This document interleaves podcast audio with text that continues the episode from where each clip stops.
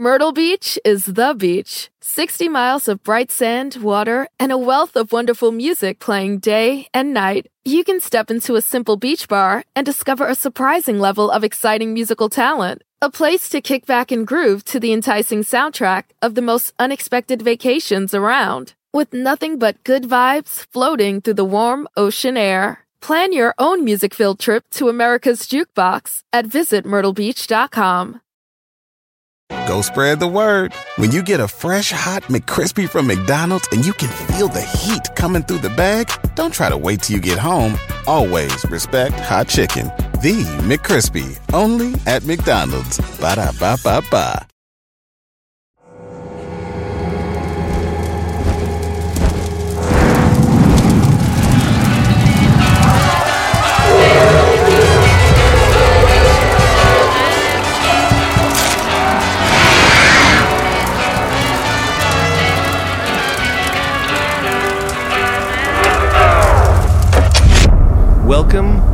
Day after Day of the Dead or day after Dia de los Muertos. Yes, I have a really good Spanish Canadian accent wrap up episode.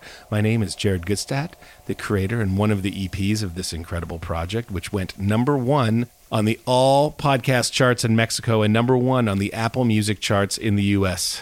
The show was really fun to make. It was a blast working with so many incredible people from film icon Danny Trejo to Latin trap icon in the making Snow the Product. And these two gentlemen who are joining me in the studio right now, Latin artist Balam and his producer Architrax.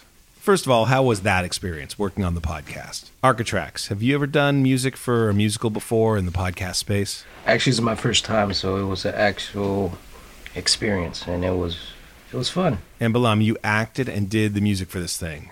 What was that like for you? Oh, it was it was pretty cool, man. Like I've never done this before, so it was cool to to see what you can do and how you can picture a character just with a, with your voice, you know. Yo sí creo que estamos embrujados.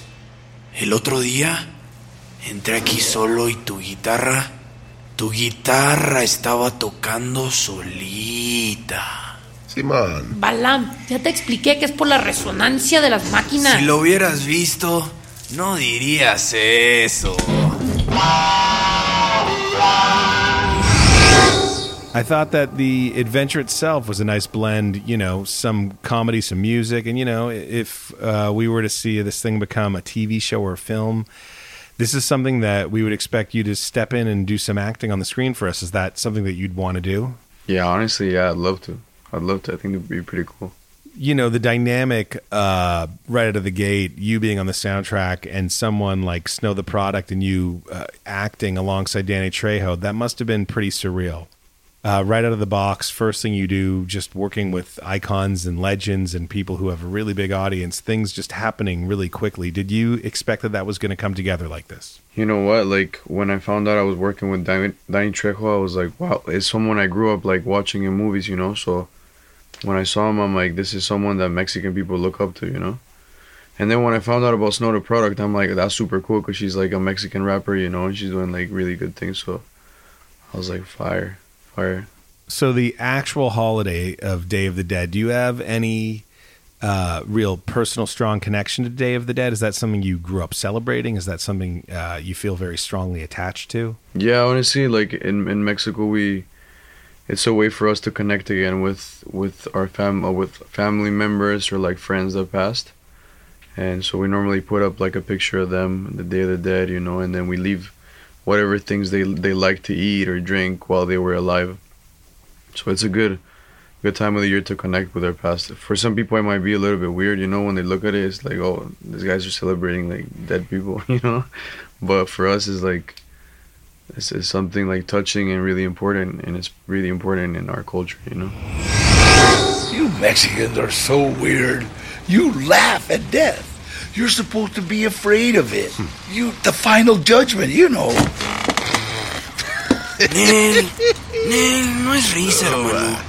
Es convivencia armónica con las profundidades del ser. No hay juicio. Es un continuo a través del espacio. Tiempo cósmico. Oh, yeah, whatever. O sea, sí, es raro. Vamos y le ponemos calaveritas de azúcar a los muertos. And tequila. Ha! Tequila should be for the living. You know, what's going to happen when the world runs out of tequila?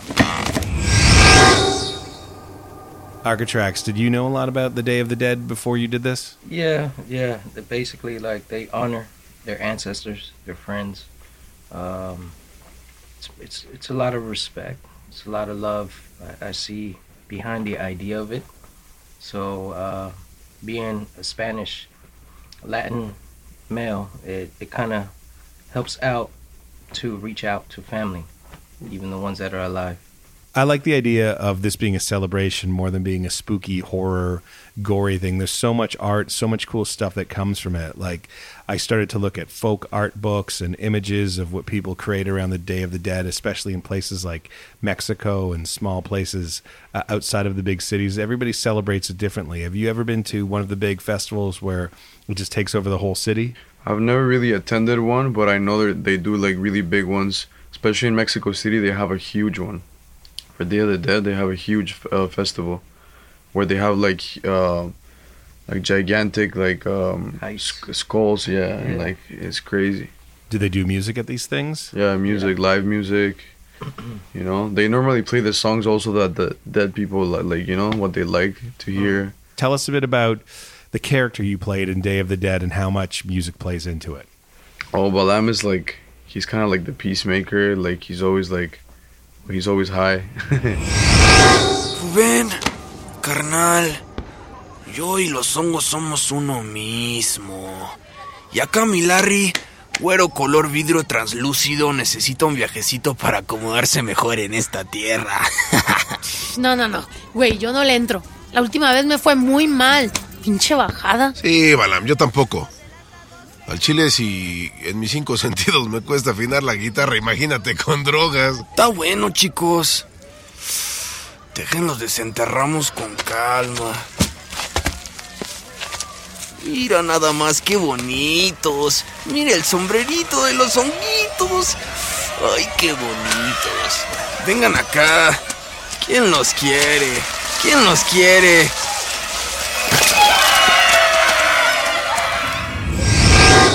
You know so he's a fun character. He helps the team like get through diff- different stages in the story.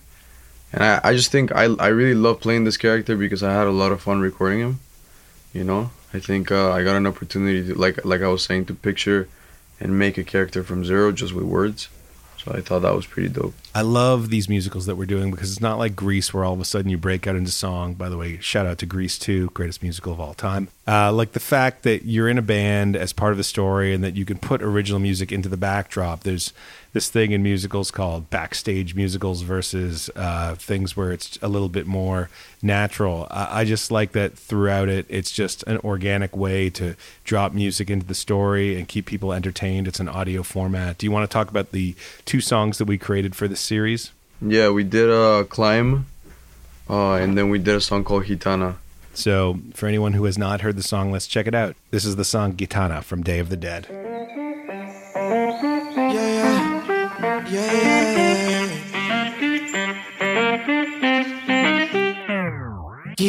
Gitana, tú me envuelves con esos ojos y esos labios. Eh, Si no vienes conmigo voy a seminarios. Donde mi única adicción fueron los salarios. ¿Por qué? Porque pensaba que eso es lo que tú querías. No, no, no, no. Amor y comprensión eso es lo que pedía.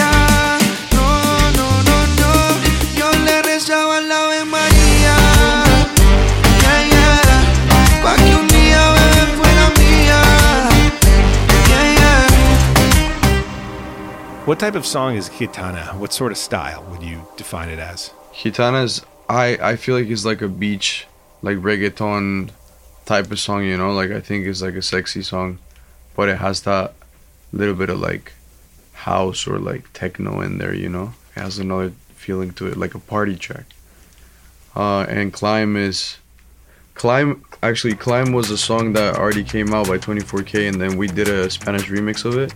A fun you know, upbeat trap. Like which is pretty cool too. We can make it out of the worst ways. No te me Leo, baby. Música cantando en el highway. Toronto, Miami. La quiero siempre. Estar hoy más cerca de ti. And make you mine, mine, mine, mine. No podría combatir las ganas de repetir. Y poder descubrir rinconcitos de ti.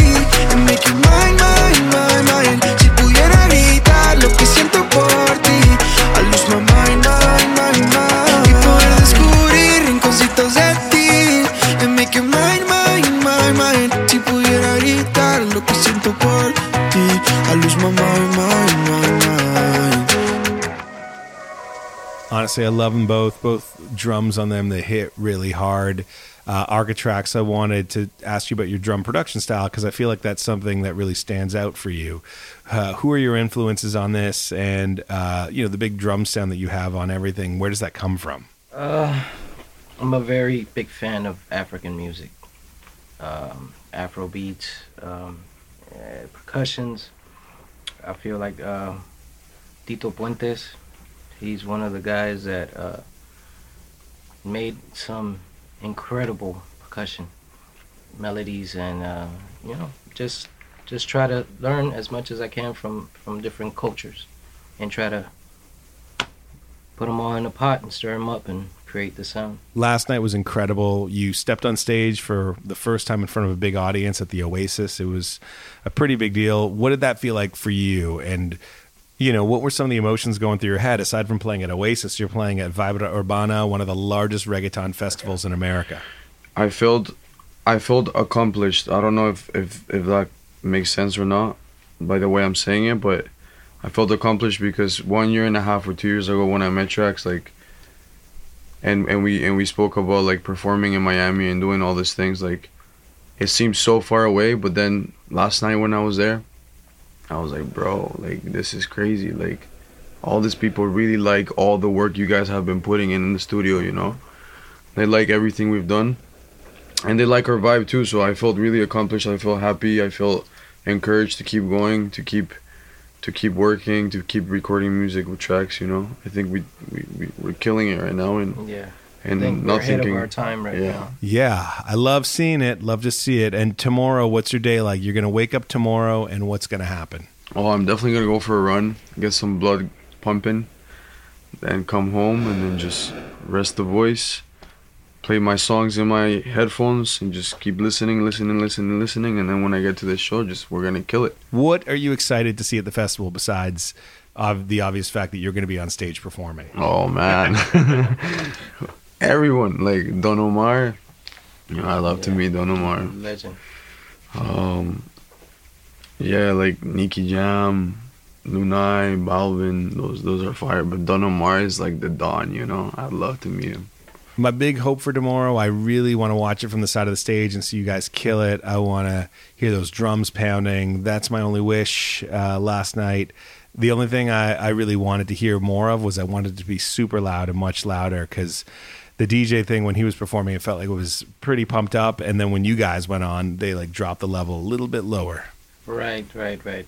But uh, Yeah, we had some technical difficulties to work yeah, through for sure. We did, we did. But we, we came through. I want to thank everybody who tuned into this podcast and to the day after the day after the dead.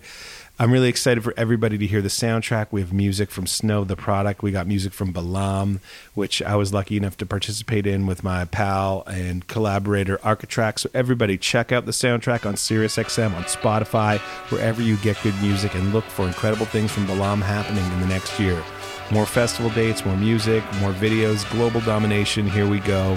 Let's finish with Flotando from Snow the Product from Dia de los Muertos in Hell. Porque yo ando, mente flotando, ando en mi trip,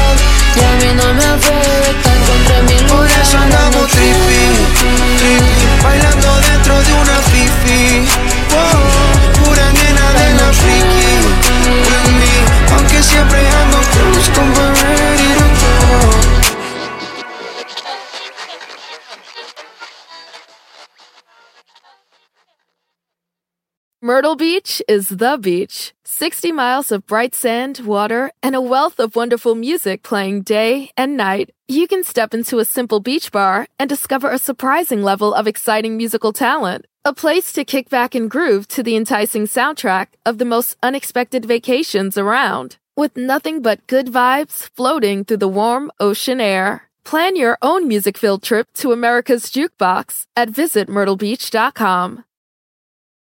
Spread the word. When you get a fresh hot McCrispy from McDonald's and you can feel the heat coming through the bag, don't try to wait till you get home. Always respect hot chicken. The McCrispy, only at McDonald's. Ba da ba ba ba.